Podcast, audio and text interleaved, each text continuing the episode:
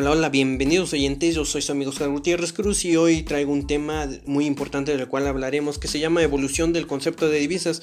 Eh, lo podemos definir eh, como cualquier medio de pago ah, distinto al de la moneda, canjeado en un país diferente al del país donde proviene el dicho pago.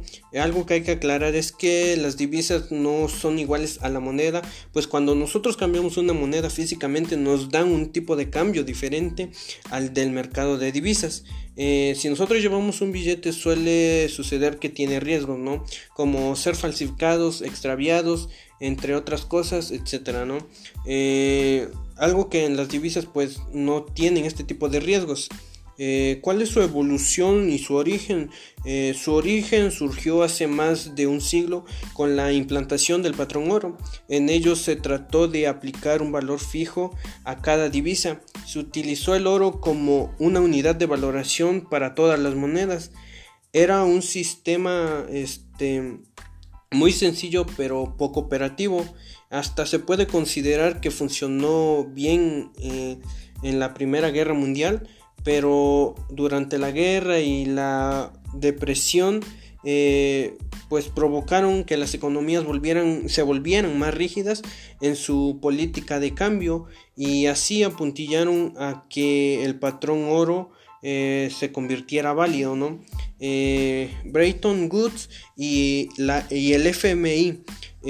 Eh, en 1944, Brayton Goods diseña un nuevo sistema o un nuevo patrón de tipos de cambios, ¿no?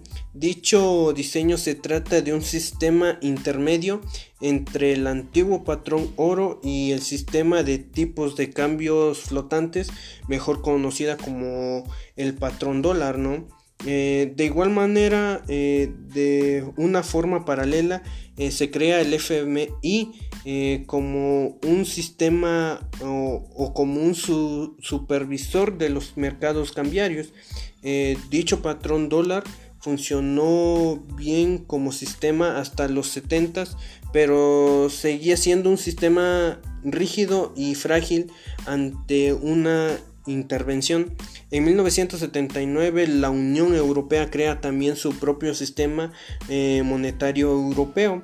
El objetivo era de formar un sistema de cambios fijos dentro de, una banda de fluctuaciones.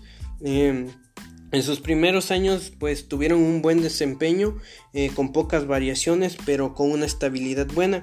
En 1992 se produjeron eh, ataques contra algunas divisas lo que provocó una devaluación y una inestabilidad en el mercado eh, lo que provocó tiempo después ampliar la fluctuación en las divisas de un 15%.